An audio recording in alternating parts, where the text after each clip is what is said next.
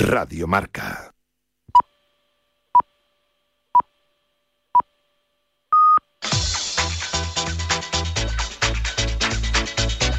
Al límite, con Fernando Soria. ¿Qué tal amigos y amigas de Radio Marca? Bienvenidos al fin de semana al límite. Hoy programa de sábado, mañana tertulia en los que vamos a hablar de deporte, deporte de alta competición, deporte para seguir, pero también queremos animarles a que practiquen deporte. Por ello abordamos temas relacionados con la práctica deportiva, lesiones, recomendaciones. Anímense, que el deporte es salud y la salud calidad de vida. Y estamos también con calidad en la parte técnica con Raúl Santamaría y con Cristina Blanco en la coordinación y también en la producción. Y empezamos con nuestro bloque de fútbol, nuestra mini tertulia con el profesor don Luis López Nombela. Don Luis, profesor, buenos días. Hola, muy buenos días. Tenemos también a don Pedro y Calvo. Pedro, ¿qué tal? Muy buenos días. Pero lo de I no es porque sea calvo, que de calvo no tiene nada. Bueno. Todo lo contrario. Hombre, de pelo todavía bien, ¿no? Bueno, bueno. Ya, ya se va cayendo. Bueno, bueno, pero poco a poco. Y en Guadalajara, don Gerardo Cebrián. No está todavía Gerardo Cebrián. Bueno, estará en un instante. Que vamos a hablar de fútbol. ¿Le parece, profe? Sí, hombre. Bueno, más. y en primer lugar, que tengo yo aquí un guion que ha hecho. Vale, eh, vamos a hablar en primer lugar de la fase de ascenso, o bueno, vamos a ir de menos a más. Pedro, hablemos de los ascensos a primera. Eh, ya hay a primera, a primera, a segunda división. Ah, vale. Ya hay enfrentamientos. Yo creo que te equivocaste más bien poco. El Dense Real Madrid B y Alcorcón Castellón. El Real Madrid de Raúl González dio el sorpresón y le ganó al Barcelona que le había ganado 4 a 2 en la ida, ¿no? Sí. Bueno, pero ya te comenté que el partido de la ida había sido también un poco raro y, fueron situaciones muy puntuales y en la vuelta pues fue muy parecido al de la ida. Eh, el que el que mejor supo manejar el partido y, y llevarlo a su terreno fue el que se lo llevó y el Madrid pues estuvo muchísimo mejor que el Barcelona, que duda cabe.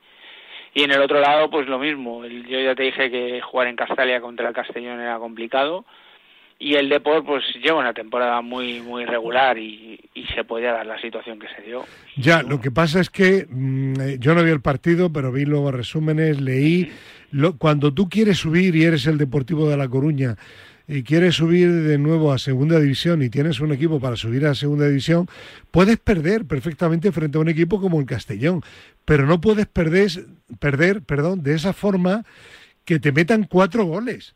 O sea, sí, no, tienes que jugar un partido mucho más competitivo y no un sí. partido de, de- de sube y baja, ¿no? El portero con fallos garrafales.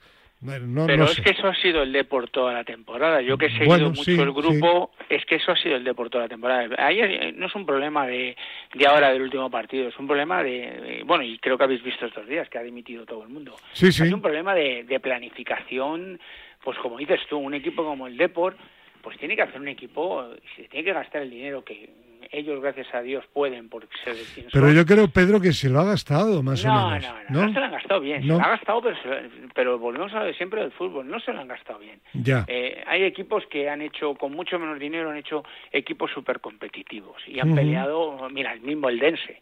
Ujú. El mismo el Dense tiene un equipo súper competitivo Sí, sí. y, y está a un paso de ascender. Lo va a tener difícil con el Castilla. Por cierto, esta tarde hago yo ese partido. Voy, voy de delegado federativo a ese Anda. partido. Y la semana que viene voy a, a la vuelta del Alcorcón Castellón. Vaya.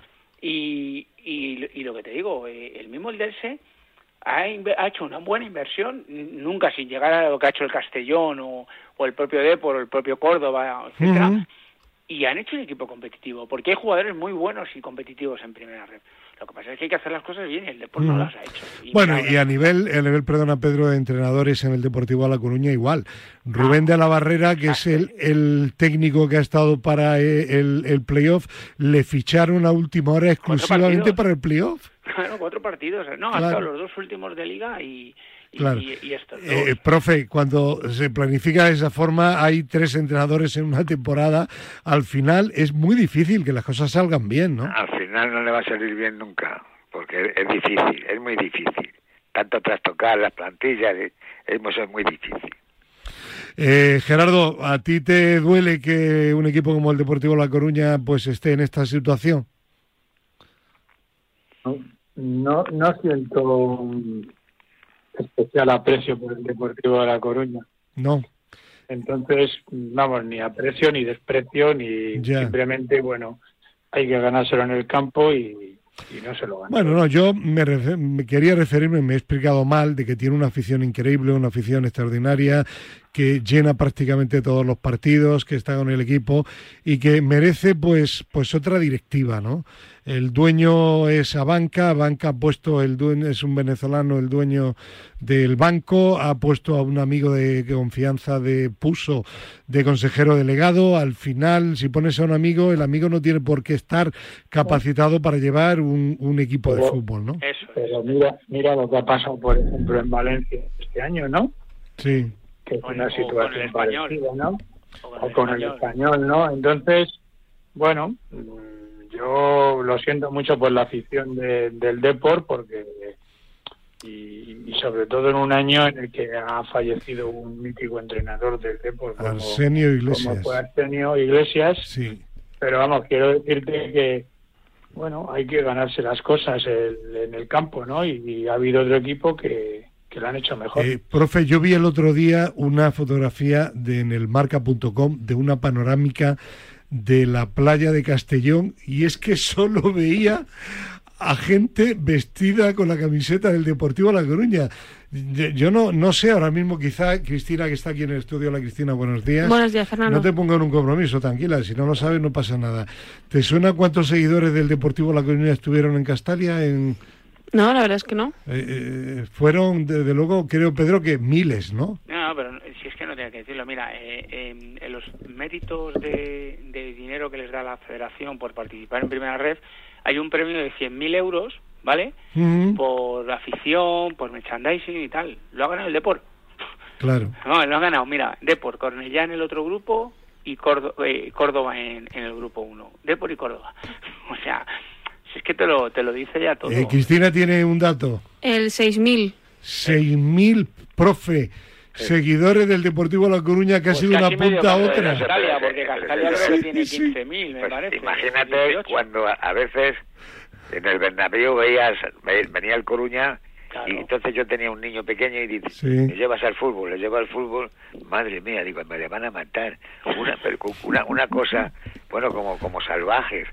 Un, una- una- un amigo mío que es del Atleti de Bilbao, cuando era polémico el Atleti de Bilbao también en el Bernabéu, se le, se le ocurrió ir con la camiseta del Atleti de Bilbao y cuando vio cuando vio el ambiente que había se puso rápidamente un abrigo que llevaba y dijo aquí no me pillan. En fin, bueno, venga, vamos a seguir adelante porque hay otros temas. En definitiva, a ver, el Dense Real Madrid B, primera eliminatoria, segunda Alcorcón, Castellón. Los No, que Castellón ganan, al- Castellón al Corcón. Castellón, bueno, Alcorcón. Eh, los que ganan ya suben, di- Suben directamente. directamente. Eh, Pedro, mm, rápido, ¿favoritos para ti? Pues Alcorcón y el Dense. Vale. Eh, ¿Favoritos para alguien más? ¿Alguien que quiera comentar algo de estos cuatro equipos? ¿No, no le das ninguna opción al Castellón? No, sí, al Castellón. Sí. Mm, Es que el Alcorcón es un equipo muy estructurado, no sé. Sí, sí la puede tener porque es un buen equipo y al Castilla lo Sí, mismo. ¿Sigue también. teniendo un accionariado potente económicamente el Alcorcón? Sí, sigue manteniendo lo que tiene. De hecho, el Alcorcón es un equipo que tiene menos presupuesto que el propio Depor o Córdoba. O sea, Sí. que- pero lo que pasa es que han hecho bien, eh, han mantenido estructuras, han mantenido la línea de trabajo y han hecho han hecho un montón un equipo Oye, en ¿y qué, condiciones. qué explicación tiene la irregularidad del Real Madrid? Porque yo creo del B. Yo creo que eso sí que es un peligro ante un equipo veterano como el Eldense. Eh, el ser tan irregular en- de uno a otro partido. Pues, chavales Es que- es que- los es que es un veteranos problema. al final saben manejar partidos. Futbolistas van, van a por. Sí, profe. Efectivamente. Pero- No, no, ya está, lo está diciendo Pedro. Futbolistas que, que tienen ese, ese, ese, bueno, ese cancheo. Porque fíjate las, las edades. Aquí están con 18 años, 19 o 20, y, a- y ahí están con 36, algunos. Claro. Y claro, todo eso... Sí, pues en un momento dado de, de presión, pues se nota y mucho, como lo de Alcaraz contra Djokovic, que hemos pues eso. comentado eh, la semana pasada y comentaremos Eh, te también. viene mañana. corriendo uno, te das un poquito la vuelta y te tropieza y se cae. ¿Me entiendes? Ya, ya, ya, No, y que aquí no hay bar y que las vueltas en los campos de los equipos, por ejemplo, la vuelta en Elda, pues es muy complicada para el Castilla, que ha tenido este año partidos muy duros. fuera. Segundo partido en Elda. Claro. Bueno, Y- ahí y es donde- ahí- y va ahí- con tres jugadores menos porque van con la suya. Ahí es donde el Eldense levantó la eliminatoria, en su campo. Sí, sí, sí. Y Sí. además va con tres jugadores menos el Castilla porque están en con la sub-19. o sea, Vaya. Y tres jugadores importantes. o sea, En fin, de todas formas, el fútbol es fútbol, como decía, ¿quién lo decía eso, profe? Bujadín Bosco. Eh, Bosco. profe, tiene usted apuntador, ¿eh? Bosco, Bosco. Bujadín Bosco. Pero Gerardo, que sí, que sí que le doy opciones al Castellón, pero menos que al Alcorcón. Bueno, y interesantísima la categoría ascenso a Segunda División A. Y vamos a hablar ahora de ascenso a Primera División A. Primer encuentro a la vez cero, Levante cero. Este fin de, creo que mañana, ¿no, Pedro? La vuelta en Valencia, Levante a la vez. Pues al final, Cristina, van a llevar razón el profe y Pedro que decían que su favorito era indiscutiblemente Levante. ¿eh? Pues sí, van a tener razón y me lo van a quitar a mí, que yo dije que el Alavés me, me había gustado cómo, cómo había jugado contra las Palmas. Sí, el Alavés tiene un equipazo bueno y juega muy bien. Ya, Pero el Eldense va a estar en casa. Oye, el del Dense. El Levante. el Levante. El Levante, El Va, a estar, en casa. Y va a estar en casa y cuidado con la con, con la, la afición que tiene el Levante. O sea que no es... Yo creo que el Levante... Yo lo que dije, puedes acertar o no, pero yo dije eso y eso está pensado y eso está dicho. Y, el, y si que quiera que se vuelva, yo no me voy a volver. Bueno, de hecho, además el Levante, el segundo partido lo resolvió sin ningún problema, ¿eh? En la Claro. primera eliminatoria, ¿eh? Claro. Pero ya, había, ya lo había resuelto en la ida también, Fernando. Sí, sí. Acaban 1-3. Sí, sí. Pero, Yo, yo estoy con pero el ¿qué profe. quiero decir? Que no está contemporizando, No, no, no. que va a Yo- ganar. Yo, eh, acordaros lo que siempre decimos, los que vienen desde atrás al final, el Levante ha terminado los tres últimos partidos eh, ganando o- o- y tal, y, y jugando bien, y al final ha llegado fuerte. El Alavés se ha ido metiendo como ha podido, arañando puntos, y el otro día se demostró en casa que, que le cuesta mucho. Eso de, como dice eh, Cristina, que puede pasar de todo, al final, como tú decías, esto es fútbol y al, y al final puede pasar de todo. Pero yo eh, allí en, en el Ciudad de Alicante, de Valencia, Sí, perdón. yo, eh, yo que he seguido muy de cerca la liga regular, lo que sí Uf. constato es que el, el Levante ha sido un equipo más regular que no ha estado más arriba porque ha empatado bastante y lo hemos comentado aquí Sí. en la tertulia, pero es un equipo malo. muy difícil de ganar y sin embargo el Alavés ha sido muy irregular y al final eso en una eliminatoria tan importante tan igualada se nota, ¿eh? Sí, sí. ¿Algo más de esto de esta eliminatoria, Gerardo? No, no, no tengo nada que añadir. Lo estás pensando ya en atletismo, ¿no? La mente. Bueno, Estoy preparando aquí una buena. bueno, pues prepárate que vamos a hablar ahora de algo que sí que te importa. Vamos a hablar del Real Madrid. Bueno, bueno, a ver, a Ojo, ver, a ¿eh? ver. Palabras mayores. Cristina ver, dice, ¿y mi Atleti? Bueno, es que hoy no toca Atlético de Madrid. A ver, la que ha liado Benzema a última hora, ¿eh? Ah, lo dices por eso. Sí, la que ha liado Benzema. La- Luego se ha desdicho, ¿no? No digo la que ha liado que no se esperaba nadie que se fuera ni el propio Real Madrid y al final hasta Mbappé está ya nervioso Ya, pero yo creo que está bien donde está. Ya. Eh, eh, luego Ya. ha pedido disculpas, ¿no? Eh, Sí. mismo que no quería decir eso, que en fin, que la carta, que no es para tanto. Bueno, yo... Ya, pero, pero Ge- Gerardo, eh, yo ya te digo, si alguno de vosotros o vosotras tiene alguna información mejor, eh, pues, aquí está el la información mejor es la- la- la- la- el contrato que tiene. Ya. La No, pero no. temporada. Sí, pero O sea, pe- ¿te parece perdona. Si iba a hablar, iba a hablar, me refería a Benzema. Ah, Que yo creo eh, que, por eso digo que salvo que digáis otra cosa, que el Real Madrid pensaba también que Benzema se quedaba. sí, sí. Pero claro, cuando Benzema se va, ya el problema ya no es traer a alguien como José Lu y ya veremos si viene Kane o no viene y tal. No, no, ya no tienes a Benzema, necesitas urgentemente, tampoco tienes a Marco Asensio, necesitas urgentemente un delantero centro de garantías, porque no lo tienes en el equipo. Y José Lu, pues sí, te puede marcar 15 o 20 goles en la temporada, pero dudo que mucho más. Y Pero- claro, y eso al final... Esos son los goles que ha marcado Benzema. Si, si tú consigues que José Lu haga 15 goles, son los goles que ha marcado Benzema esta temporada. ¿eh? No, no, Benzema este año entre Liga y Ah, no, Champions vale, ha de marcado Liga, más de estoy hablando de 30, Liga. ¿eh? No, yo hablo en general, ¿eh? Ya. No, y en Liga ha marcado veintitantos. Sí, que, ya que estaba- lo, va, lo a mirar Cristina también. Ha marcado 20 y algo, ¿eh? Y Vamos estando lesionado bastante. Vamos a ser sensatos. Ya, ya la edad que tiene y ya... Sí, pero, pero que- profe, si ya lo sé, si está muy bien que se haya ido, lo que usted quiera. Lo que digo es que al Madrid le ha pillado de buenas a primera en paños menores, sin delantero, el que se haya ido Benzema y, y tiene que buscar una solución. Pues un equipazo que va a ser. El ¿Cuántos- Madrid va a ser un equipazo. Eh, atención, eh, en Liga Benzema ha metido 19, 19. y José Lu 16 y el máximo ha sido Lewandowski con 23. Ya, A ver. ¿vosotros creéis que si, si el Madrid le dice a Benzema que se quede, Benzema se marcha? Yo, yo creo que sí. Yo creo que no. Y Pues yo creo que no. yo creo que sí, porque Yo creo que no. a- Madrid. Porque si no, no se había ido Benzema. no. Claro, yo lo tengo clarísimo eso. Entonces, si se ha marchado es porque el Madrid lo ha permitido. Bueno, Claro. bueno, Claro. bueno. Para mí, yo lo No, veo. como Lo no tengo viendo, información, es- me caigo. Igual que Casemiro. Él vio ya. Sí, pero, pero era diferente. campo. Casemiro aportó un dinero Mucho. importante. Bueno, pero, pero, bueno, eso sí. Benzema libera la masa salarial, era el que A tenía ver. el contrato más elevado, pero nada más. Bueno, él y Hazard. Bueno, pues llega el momento, llega el momento de cambiar de cromos.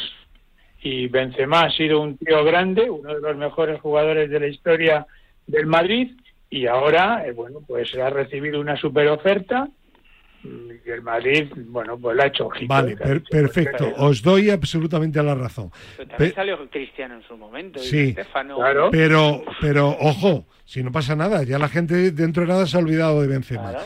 Eh, Sergio Ramos y ha sido el que ha estado, ha ganado de todo, ya la gente, bueno. Pero lo que a lo que voy y, y si estoy equivocado lo decís que el Real Madrid eh, tiene un problema de que necesita un delantero eh, de solvencia inmediatamente porque Bueno, fichará, tenía a Benzema y a José. Lu. José Lu vale, marca 19 o 20, vale, de acuerdo, pero Pues no le vale, solo con Ya eso. lo traerá. Bueno, ya vamos a ver, vamos ya a lo tendrán analizado, Fernando. Ya ¿Sí? lo tendrán analizado, que sí. Lo que no va a hacer el Madrid es meterse todo el mundo, Kane, Kane, Kane. ¿Le vendría bien? Sí, pero se va a gastar 100 millones eh, o, 100, o ciento y pico, porque no se lo va a dar el, el- el presidente del Tottenham, no se lo va a dar Claro. más barato. No, Claro. si el año un siguiente jugador de 30 años. si el año Hombre. siguiente puede venir Mbappé, Ojalá, no, evidentemente Mbappé, no. que no, que no. Claro. que no. Fichar a un jugador bueno, jovencito a lo mejor, o que to- o de una edad buena y, y- y- y que, y que a lo mejor no sea Benzema, pero pero que junto con Vale. José Lu le, ¿Y le quién pueda- hay aparte de Haaland y de y de Mbappé y de Kane? ¿Quién hay? A ese nivel. Bueno, pues a lo mejor lo que hay que hacer es no fichar a un, a un delantero. que- que a lo mejor entran más futbolistas que le dan- van a dar el juego a los que golea- estaban goleando. Ya. Que estaban goleando también, porque Rodrigo Y- Yo, yo creo que un, un equipo ojo, eh, como el Madrid tiene que tener un delantero de referencia de mínimo 20 goles en la liga, yo creo, ¿eh? pero bueno, es una opinión muy personal. Pero Yo también. Benzema no era un delantero de referencia.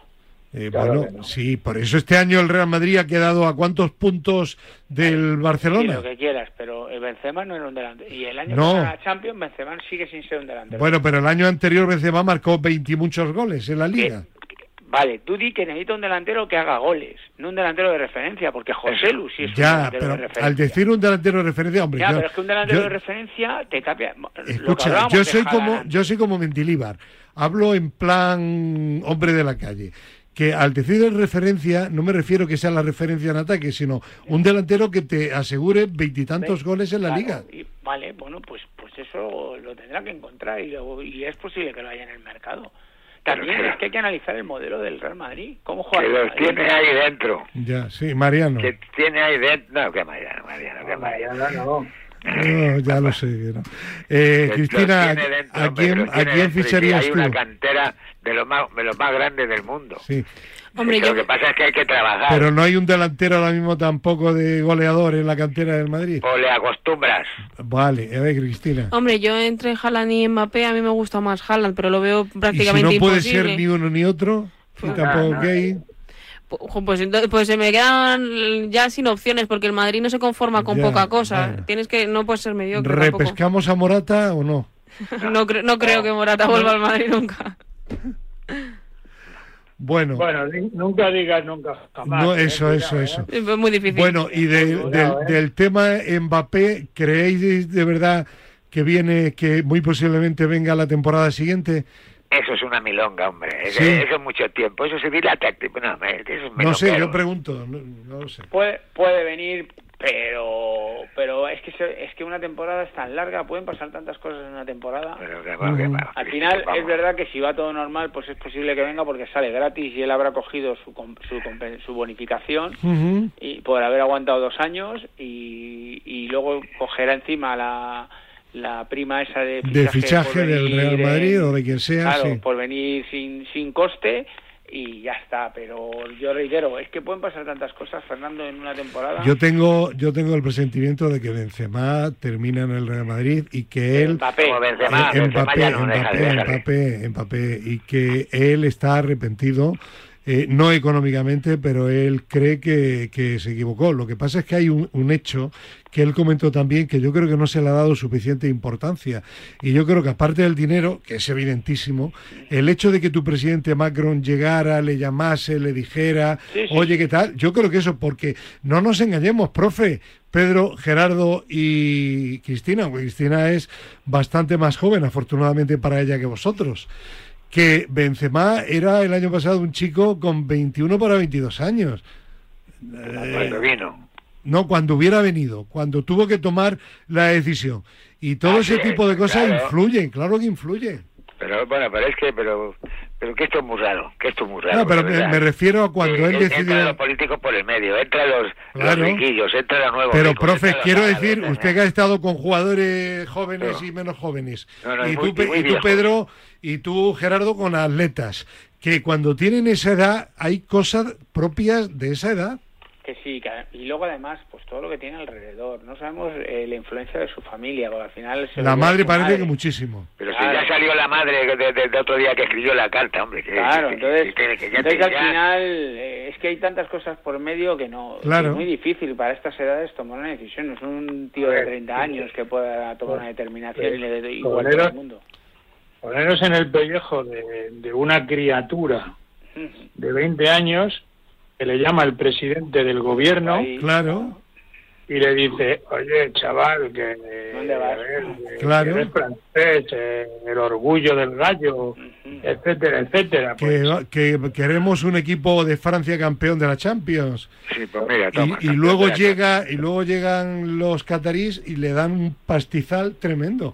Entonces al final llega un momento que tienes dudas, pero cuando ya tienes tanto dinero y te das cuenta que yo creo que esto influye también, lo ha negado, pero yo lo, lo veo, eh, profe, yo, yo digo lo del diablo, eh, sabe más por por viejo que por diablo. diablo, por viejo, Eh, sí. Cuando él ve que su gran rival en teoría, en los próximos años para el balón de oro, es un chico que se llama Haaland y sin haber hecho nada del otro mundo, ha ganado el triplete y está saliendo por todos sitios, dice, bueno, ¿y, y yo qué?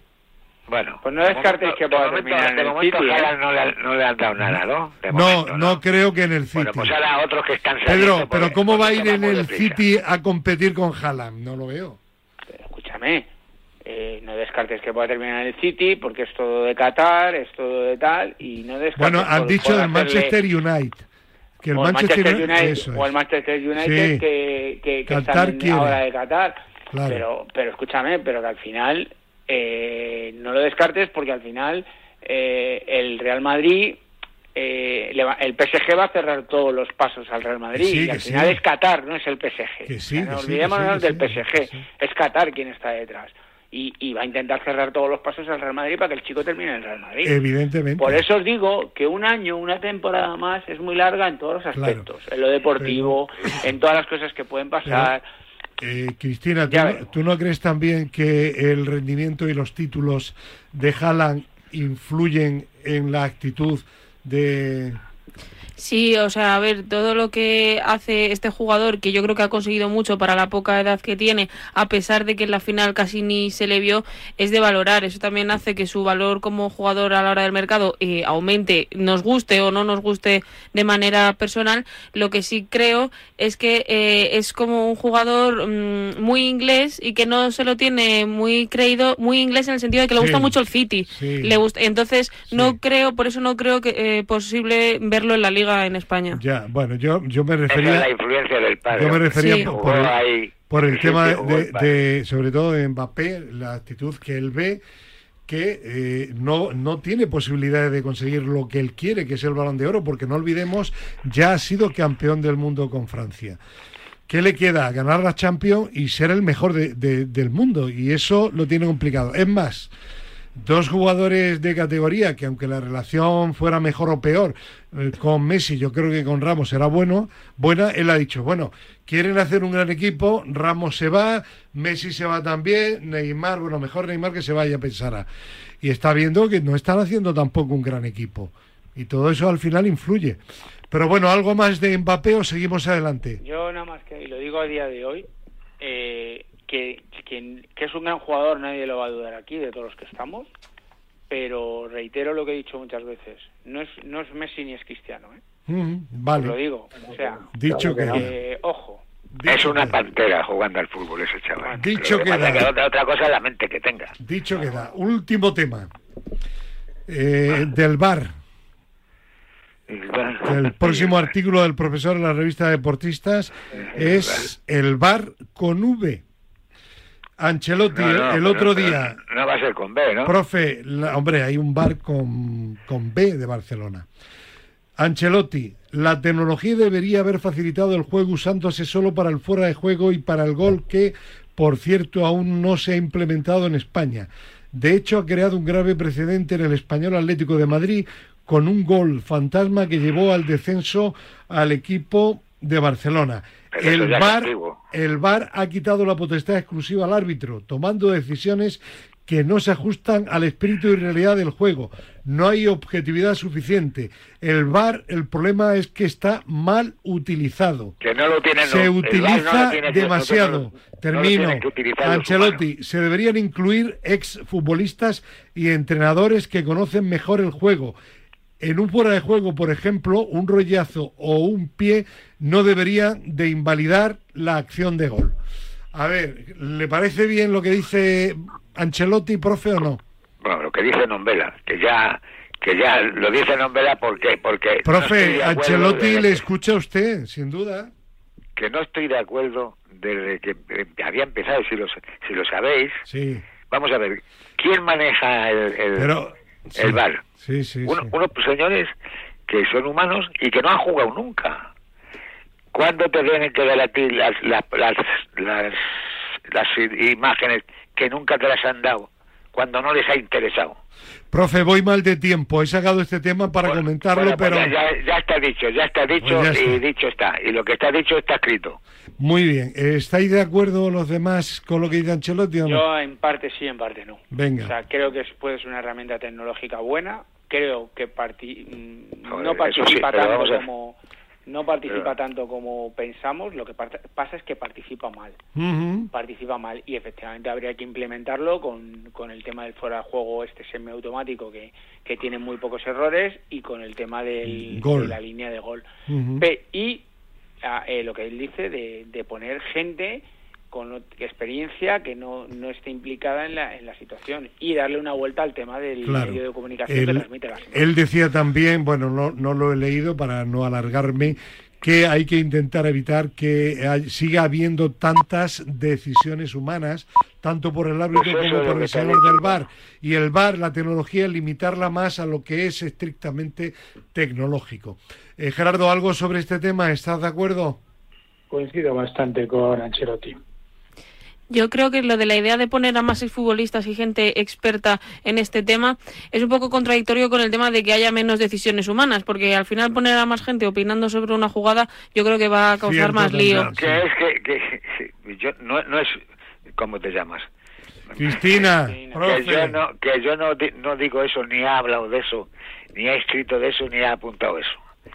Sí, sí, Que lo ha dicho la, Ancelotti. lo- lo- lo- la- la técnica, la te- tecnología es para que solamente sea la tecnología. Exacto, Una exacto. fotografía es una fotografía. Lo mismo que está diciendo Cristina Blanco. Bueno, dejamos aquí la tertulia. Bueno, mañana beso, seguimos. adiós, mañana hablamos, mañana hablamos de la eh, Liga de Naciones y del partido de España y de la final contra Croacia. En la tertulia al límite, ¿de acuerdo? ¿De Venga. Gracias, Bueno, adiós. Bueno, hablamos ahora de eh, Gerardo, mm, bueno, de atletismo. Venga. Gerardo, Campeonato de Europa de Selecciones. Casi nada. Claro, es la antigua Copa de Europa, que la disfrazan ahora con ese nombre tan pomposo, Campeonato de Europa de Selecciones. Eh, hay grandes novedades. Normalmente había tres divisiones. Eh, en cada división participaban eh, ocho equipos y España siempre ha estado en los últimos años, desde que se compite conjuntamente hombres y mujeres en la en la máxima categoría que era llamada Superliga. Eh, novedades de cara a este año, pues que en vez de ser ocho equipos son 16, con lo cual cambia completamente la cosa. Que la siguiente edición del 2025 se va a celebrar en el Estadio Vallehermoso. Ujú. Eh, y que España, ¿qué papel puede hacer España en este Campeonato Sí. de Europa de Selecciones? Que, que se va a disputar a partir del viernes 23, viernes 23, sábado 24 y domingo 25. Pues si nos ajustamos a los últimos resultados de los últimos años, eh, normalmente hemos sido, cuando hemos estado a tope, a tope, a tope, hemos sido quintos. Cuando hemos estado un poquito mal, pues hemos bajado al sexto, séptimo puesto, pero nunca hemos pasado de ese sexto, séptimo puesto.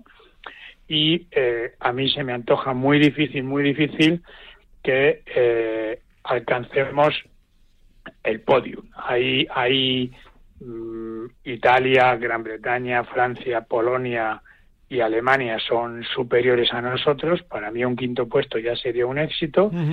Y la base de la, de la selección española, pues obviamente Fernando está en las carreras, como siempre.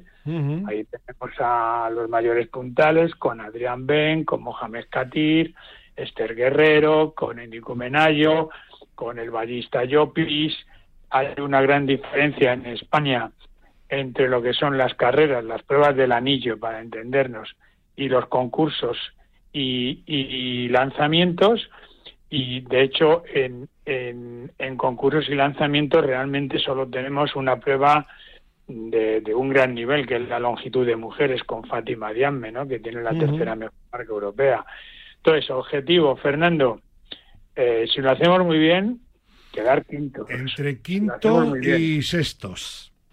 Muy Quinto bien. haciéndolo muy bien. Sexto haciéndolo Regular, normal. normal. Y séptimos Normal, para normal. abajo mal. séptimo mal.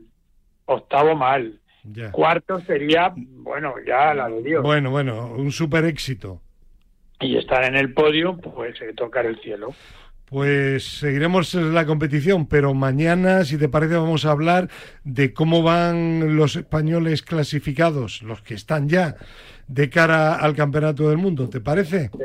Sí, sí, bonito tema ese. Me pues parece muy bien. Para mañana domingo, Gerardo Cebrián, un abrazo, gracias. Adiós, hasta luego.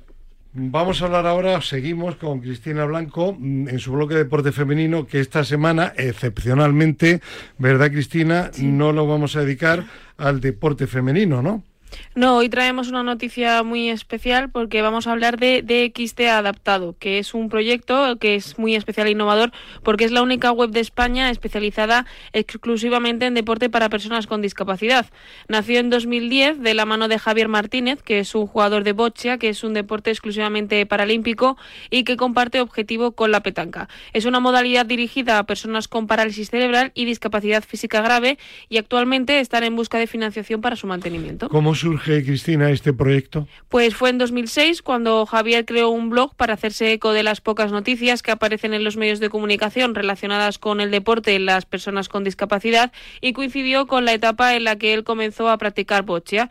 Compitió a nivel internacional entre 2014 y 2019, luchando incluso por ir a los Juegos Paralímpicos de Tokio. Cuatro años después creó la marca dxtadaptado.com, donde ha continuado informando del deporte para las personas con discapacidad, así como a través de las redes sociales. En 2013 y tras varios problemas para encontrar trabajo adaptado a su situación de discapacidad, pues ha comenzado ya a elaborar información propia y no solamente a reflejar la de otros medios. Y actualmente la web cuenta con más de 28.000 artículos, ha cubierto de forma presencial los Juegos Paralímpicos de Río 2016 y Tokio 2020 y desde el 2017 ya cuenta como uno de los pocos periodistas especializados en deporte paralímpico. ¿Y el tema de la financiación siempre comprometido?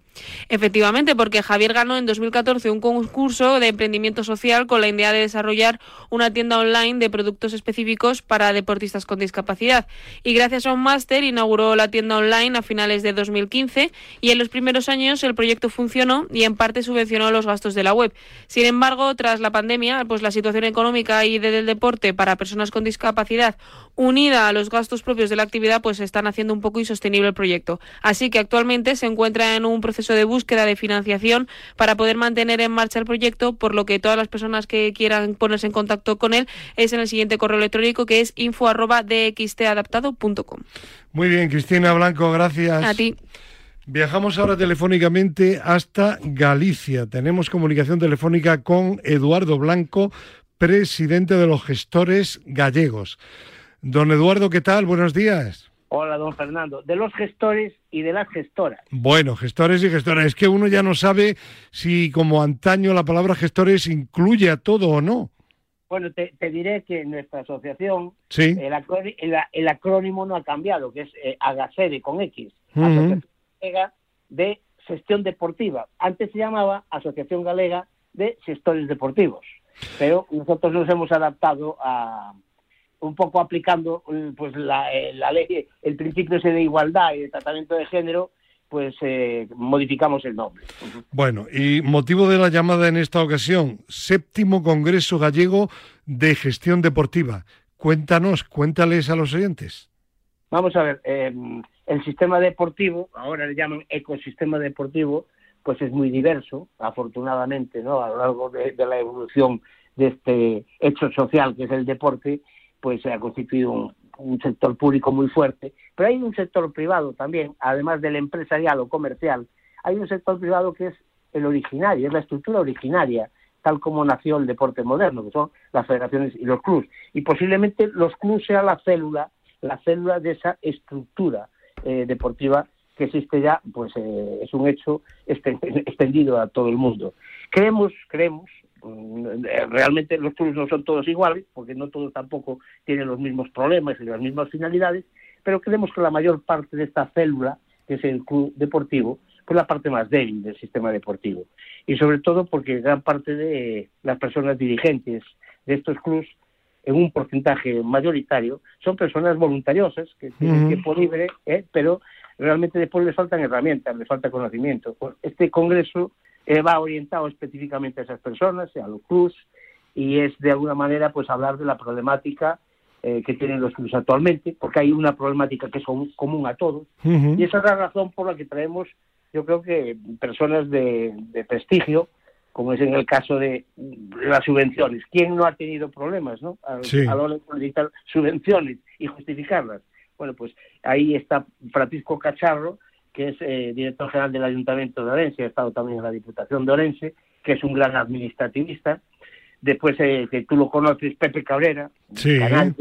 Eh, yo creo que además es el profesional que más sabe de contratación pública y, por lo tanto los ayuntamientos con quienes se relacionan fundamentalmente es con, perdón, los ayuntamientos y con su tejido asociativo de ámbito local. pues Pepe Cabrera ha llegado, ya está aquí en Coruña, y después eh, traemos una mesa redonda con clubs muy distintos, desde el Pontevedra Club de Fútbol, pasando por el Club Fluvial de Lugo, que es un club de base, pero con instalaciones propias, hasta un club de boxeo, pues que, que no tiene instalaciones. Y eh, esta mesa redonda va a ser moderada por Iván Clavel, que es el gerente de la Fundación Deporte Galego, que también creo que conoces. Sí, sí. Y terminaríamos ya la tarde pues con Manuel Manuel Valcarce, eh, que hablara de comunicación, herramientas digitales para mejorar la gestión del club y el, las obligaciones tributarias, porque a veces los clubs ignoran que eh, hay eh, pues impuestos como es el IVA, como es el impuesto de sociedades y las entidades deportivas estamos obligadas a hacer frente y a declarar este tipo de obligaciones. Y pues tenemos nuestra asamblea, la asamblea de, la Asociación Gallega de Gestión Deportiva, que la haremos una vez que se consulte el Congreso. Entonces, la finalidad es fundamentalmente ofertar herramientas, reflexión y, unas propuestas comunes eh, que afectan a, los deportivos. Eduardo, serías un corresponsal deportivo extraordinario. Te he hecho una pregunta y me has contado, y bien contado, absolutamente todo para que no se me quedara nada. Claro. A ver, el Congreso es hoy, ¿no? Hoy sábado. Empezamos, empezamos esta mañana. Eh, ¿Hay todavía alguna posibilidad de apuntarse o no? Bueno, bueno a plaza queda alguna, pero sí, sí, pueden. Sí. Nosotros somos personas que hacemos previsión de que si está lleno, siempre tenemos unas sillas de estas de montaje. ya, y se, puede seguir online, aunque sea posterior y no.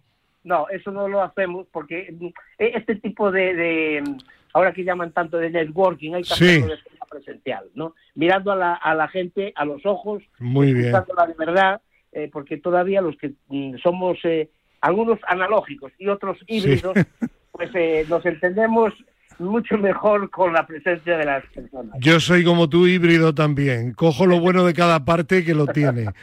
Pues Eduardo Blanco, que vaya muy bien este séptimo Congreso Gallego de Gestión Deportiva y hasta la próxima, que seguro que será muy pronto. Muy pronto, sí. un fuerte abrazo y gracias. Igualmente, Fernando, un fuerte abrazo a vosotros. Chao. Vamos a hablar ahora del 37 Congreso Nacional de la Sociedad Española de Columna, Columna Vertebral que se celebró recientemente en Valencia. Participaron más de medio millón de expertos, medio millar, vaya mañanita que tengo leyendo, que señalaron que las dolencias lumbares aumentan un 20% al año por la obesidad y el sedentarismo. Tenemos comunicación telefónica con María Rodríguez Arguisjuela, experta de la Sociedad Española de Columna Vertebral. María, buenos días. Hola, buenos días. El, apellido lo he leído bien porque llevo una mañana. Sí, vale. Sí, sí, perfecto. Primera pregunta que es de lógica. ¿Qué es el dolor lumbar y por qué se produce? Pues mira, el dolor lumbar es aquel que se produce en la zona baja de la espalda y se produce por los cambios degenerativos habituales que hay en las articulaciones posteriores de la columna y de los discos intervertebrales, ¿no? Puede ser agudo, que es el típico dolor que aparece de manera brusca, que es el típico lumbago, o que permanezca en el tiempo, que es el, el de carácter crónico, que es aquel que permanece más de seis meses, ¿no? Se ha visto que es la principal causa de absentismo laboral en este país y que hasta un 80% de la población ha, ha, presentado al menos un episodio de dolor lumbar a lo largo de su vida, ¿no? Y es bastante incidente y prevalente, ¿no? Porque hasta el 17% de las mujeres lo padecen, el dolor, lumbar crónico, y hasta un 10% de los hombres. ¿Y de qué manera afecta el sedentarismo y la obesidad a la aparición de esta dolencia? Pues a ver, es que las articulaciones que se van degenerando con los años, eh, lo normal es empezar a la edad temprana, a los 30 años, igual que con las arrugas y las canas, pues se van favoreciendo con el tiempo, entonces a más edad, más desgaste. Entonces, este deterioro que es fisiológico si no se eh, si esas articulaciones que con el tiempo se van deteriorando, si no se mueven de manera habitual, al final eso favorece que haya más rigidez, más atrofia muscular y más dolor, ¿no? Con lo que conlleva el típico dolor lumbar mecánico que aparece después de estar mucho tiempo en una misma posición, posición mantenida, tanto de pie, sentada o por la noche en la cama, ese dolor matutino que aparece al levantarse con rigidez, con dificultad para ponerse derecho ese es el típico dolor lumbar a consecuencia del desgaste y, es un dolor que se puede prevenir de manera significativa con hacer ejercicio de manera regular. ¿no? Las articulaciones están hechas para moverse y si no se mueven eh, genera ese dolor, esa rigidez entonces, la OMS es la primera que recomienda que el ejercicio físico eh, aeróbico es el principal tratamiento para este tipo de dolencias y para muchas otras. Los beneficios del ejercicio físico están más que demostrados, pero sobre todo eh, el ejercicio de flexibilización. Es decir, para mí es mucho más importante que la columna se mantenga flexible para acostumbrarla quizás a hacer ese tipo de movimientos que se pueden hacer con ese ejercicio en lo que se hacen en el día a día, ¿no? Y evitar así una crisis de dolor agudo y mantener y mejorar eh, la intensidad de ese dolor que podemos llegar a tener crónico. El tema de la prevención, como siempre en medicina y en el cuerpo humano, fundamental, ¿no? Sí, de hecho el tratamiento principalmente es preventivo, o sea, hay muchas técnicas que hay para tratar el dolor, pero el tratamiento preventivo para evitar esas causas siempre va a ser el ejercicio y hacer pues técnicas de higiene postural en el día a día, como pueden ser cambios posturales frecuentes, no intentando pasar muchísimas horas en la misma postura, ya sea sentado de pie, hacer un ejercicio aeróbico, pero sobre todo el ejercicio de estiramiento y de tonificación que implica todo lo que es tonificar la musculatura del cinturón abdominal, tanto la parte abdominal como la parte posterior, para que sea el propio músculo el que nos proteja y pueda llegar a lentecer ese deterioro fisiológico de esas articulaciones. Pues eh, queda dicho y amigos y amigas oyentes eh, tengan en cuenta que está aumentando bastante, un 20%, eh, las dolencias lumbares que afectan lógicamente a la, a la, columna y que hay que cuidarse porque son dolencias que son incómodas y para tener calidad de vida hay que estar bien de salud. La salud es fundamental. Pues eh, María Rodríguez de la Sociedad Española de Columna Vertebral, muchísimas gracias por estas recomendaciones realmente oportunas e imprescindibles y seguiremos en contacto. Un saludo y buen fin de semana. Gracias, muchas gracias. Bueno, vamos a hablar ahora, cambiamos de tema y vamos a hablar de... Recordarán que recientemente les contábamos que la Agencia Española de la Lucha contra el Dopaje había tenido una jornada divulgativa en un colegio de Castilla-La Mancha. Pues bien, el pasado jueves, día 15 de junio, hubo otra charla muy interesante, formativa, con deportistas españoles con discapacidad que están incluidos en el plan ADOP, que es el plan para los Juegos Paralímpicos. Tenemos comunicación telefónica con Jordi Morales, deportista paralímpico que entiendo asistió a dicha jornada. Jordi, ¿qué tal? Buenos días. Hola, buenos días. Eh, bueno, la, jornada creo que fue bastante, bastante prolífica, puesto que eh, aproximadamente 80 de los mejores deportistas españoles con discapacidad eh, estuvisteis presentes, ¿no? Pues sí, la verdad que fue muy productiva, eh, mucha gente participó y, muy interesante el conocer, pues bueno, pues al final las cosas del mundo del dopaje que nos afectan a todos los deportistas.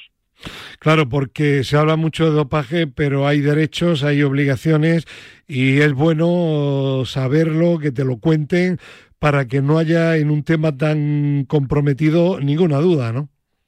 Pues sí, sin duda. La verdad que es una cosa más de nuestra preparación que mucha gente a veces mm, pues bueno pues cree que no va que no que no va con nosotros no que como eh, pues un deportista eh, no cree que va a hacer trampas pues pues que esto no va con él pero al final eh, hay que vigilar porque hay pues situaciones de dopaje que es involuntario y, también pues de tener la tranquilidad de que si se hacen bien las cosas y estás bien formado, pues no tiene que pasar absolutamente nada. De todo lo que se contó, ¿hay algo, algún tema que te llamara especialmente la atención? Eh, sí, yo creo que, bueno, pero al final el aviso, ¿no? De que los, la mayoría de porcentaje de, bueno, pues de, de dopajes que se producen en, en España eh, son debido a lo que es el dopaje involuntario. Sí. Y la verdad que sorprendió bastante, ¿no? Algunas situaciones, bueno, pues que te pueden dar eh, dopaje o, o, bueno, que no solamente el, lo que es el, bueno, pues el uso de una sustancia prohibida, ¿no? Sino que pues hay, hay otras muchas situaciones. Eh, bueno, eh, hubo mm, algún otro algún otro tema también eh, interesante que desconocierais genéricamente. Bueno, pues poco como comentaba, ¿no? Pues por ejemplo la influencia pues que pueden tener los entrenadores, mm. el, el, papel que también que pues que les influye, que les incluye, eh, incluso las sanciones que pueden recibir, el hecho de que, como decía, ¿no? Que no es solo el hecho de pues, que un deportista se se dope, ¿no? Sino pues que al final mm. pues el, el ser cómplice, eh, bueno, pues un poquito que es más extenso de lo que, realmente pensábamos, ¿no? Que no es más allá de lo que un deportista pues eh, se claro. una sustancia prohibida y ya está, ¿no? Que, que va va mucho más allá. Incluso, pues bueno, pues también en, pues un poquito en lo que son, como contabas, ¿no? Que al final tenemos obligaciones, pero también tenemos derechos. Bueno, pues, pero al final ciertos derechos que a veces cuando nos viene a hacer un control vamos con miedo, pues no, pues, pues saber un poquito, pues que también tenemos eh, Claro. eh, pues ciertos derechos. Eh, imagino que los ponentes de la CELAZ, de la agencia, por lo que yo sé, extraordinarios, ¿no? Sí, sí, sí, una gente muy profesional, muy empática. Yo creo que eso también es, es muy importante, porque si no, por lo que decía, ¿no? El deportista cree que muchas veces esto no va, no va con él, pero te digo, eh, se ponen muy en la piel del deportista y eso hace pues que sea un éxito, porque al deportista pues todo lo que le cuentan le queda. Muy bien, pues eh, Jordi Morales, eh, deportista paralímpico del programa ADOP, muchísimas gracias por tu presencia en nuestro programa Límite de Radio Marca, que tu preparación vaya por buen camino y que felicidades a la CELAC por esta serie de charlas divulgativas que son, como comentaba Jordi, tremendamente prácticas e interesantes. Jordi, muchísimas gracias y suerte en tu preparación. Pues muchas gracias y nada, muy agradecido de la difusión que nos podéis dar un poquito a los depor al deporte paralímpico. Claro que sí, encantadísimos. Un abrazo y buen fin de semana. Adiós. Igualmente. Hasta bueno, luego. hoy va a ser un poquito más largo el bloque de España se mueve. Primera comunicación telefónica, la habitual. Fernando Soria Hernández, eh, director de proyectos. ¿Qué tal? Buenos días. Hola, buenos días. Y tenemos también al responsable de proyectos internacionales, Marc Decler. ¿Qué tal, Marc? Buenos días. Hola, muy buenos días, ¿qué tal estáis? Eh, Fernando, vamos a empezar primero con Mar porque sigue siendo noticia. Yo no sé si va a tener tiempo en la tarjeta de presentación para tantos cargos, pero uno más, ¿no? Bueno, sí, efectivamente uno más, otra aventura que empieza. Así es. ¿Qué aventura? Hace tres semanas creamos la Federación Europea de Pickleball, eh, unos 25 países, el que va a tener su sede en Luxemburgo y que va a tener un montón de trabajo y más que nada porque es una, es una federación que estaba esperando muchísima gente, muchísimos países de la Unión Europea y que por fin hemos conseguido montar y estructurar y repartir tareas, eh, definir actividades, responsabilidades, bueno, lo que es... una ¿Cuántos países estáis? Pues 25. Eh, el otro día estuve contando, en Europa hay unos 50 países, más o menos. ¿no? O sea, no tiene por qué ser Europa tradicional, digamos, medieval. Eh, hay unos 50 países, de momento tenemos un 50% para el arranque, lo cual es una, una cifra espectacular. Y me ha comentado un pajarito que el más votado de todos, Marc Decler, y además eh, secretario general. Sí, a ver, eh, más votado. De los 25 países, siete países dieron un paso adelante para, para tener algún tipo de función, responsabilidad. España no podía quedarse atrás, entonces eh, dijimos que queríamos estar ahí. Hubo una votación de los 25 países que se hizo de, con todas la- las reglas. Y bueno, eh, si es una anécdota, me votaron más a mí, pero yo no acabo presidente ni vicepresidente, que bastante tengo ya. eh, Sí, pero sino, eh, el secretario normalmente es el que sí. curra más. Bueno, espero que no sea así. Espero que no sea así, que no me da la vida. Eh, Fernando, eh, ¿alguna pregunta? Estrénate como entrevistador. ¿Alguna pregunta para Marc? Bueno, que comparta con nosotros cuáles son los principales retos que tiene ahora mismo la, la Federación Europea de Pickleball.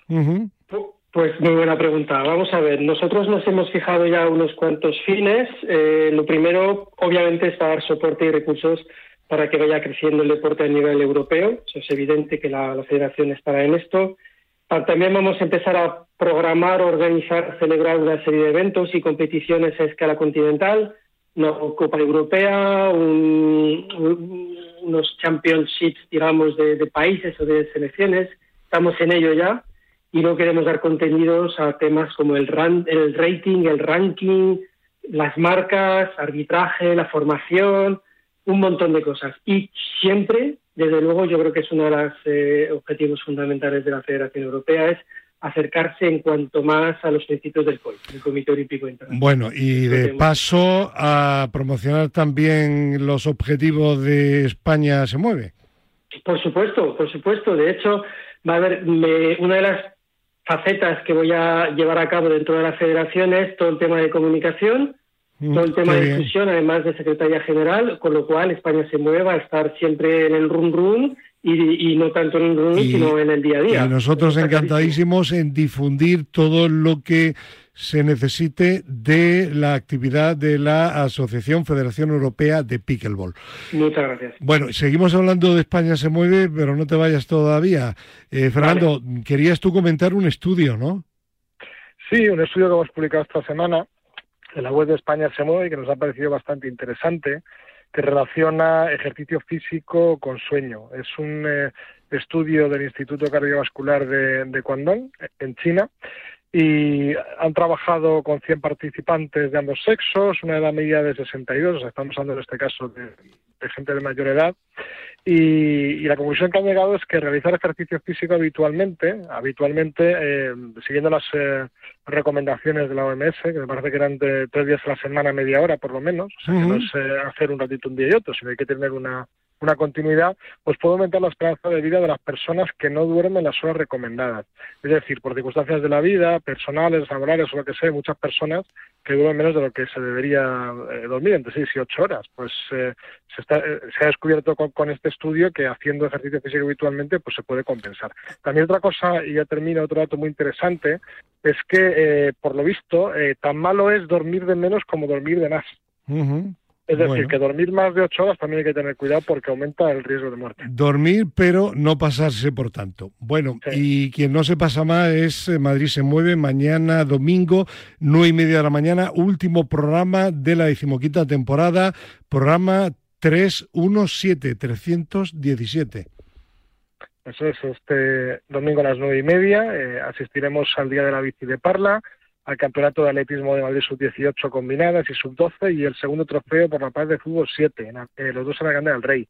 Luego contaremos la historia de Carlos y Fátima, dos emprendedores que crearon una liga educativa de voleibol en la que participan padres e hijos. Luego también tendremos un nuevo consejo del Colegio de Fisioterapeutas de la Comunidad de Madrid y en la sección Muévete con nosotros hablaremos de, diversos eventos en, eh, a lo largo de la Comunidad de Madrid y luego también eh, hablaremos de la web deporteadaptado.com que bueno pues que está teniendo problemas sí, la hemos la hemos comentado con Cristina Blanco anteriormente Fernando eso es, eso es. y bueno para terminar eh, que en este caso es empezar jueves 22 de la semana que viene en principio segunda temporada de deportistas televisión en teledeporte a partir bueno de la hora no lo sé pero programa número 23 Sí, la verdad es que con muchas ganas ya. Eh, empezamos la segunda temporada de Deportistas, varias la misma línea que la anterior, de promoción del deporte, salud, hábitos saludables, disciplinas deportivas.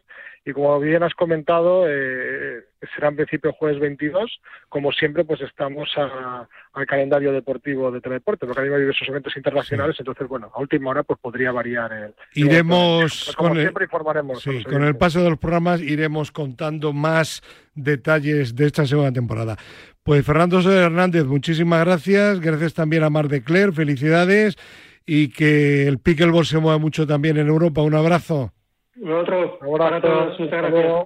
Ana María Jaran Marcos, nuestra doctora favorita, buenos días. Muy buenos días. Hoy hablamos de la patología traumatológica urgente de miembros inferiores. Eh, abordamos lesiones del anillo pélvico y de la cadera, siendo la fractura de cadera o de fémur proximal la principal causa de problemas de salud, sobre todo asociada a la edad, por la fragilidad ósea y con una grave repercusión tanto en la morbilidad como en el deterioro funcional posterior. La etiología puede ser un traumatismo directo sobre la zona, pero en pacientes osteoporóticos este traumatismo puede ser leve o simplemente no existir. mm, ya que nos rompemos y posteriormente nos caemos. La clínica es de dolor con impotencia funcional de la extremidad que generalmente va acompañada de acortamiento y de rotación externa. El diagnóstico siempre es radiológico, lo que determina la localización de la fractura, debiendo ampliar la zona de radiología a la pelvis para descartar patología de las ramas pubianas que puede asociarse en un alto porcentaje.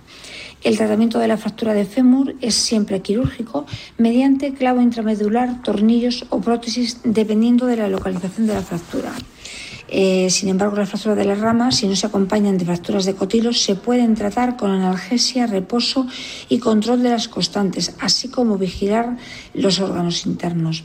Un deporte adecuado a la edad y el control adecuado de óseo puede prevenir estos contratiempos. Y esto es todo por hoy. Muy buenos días.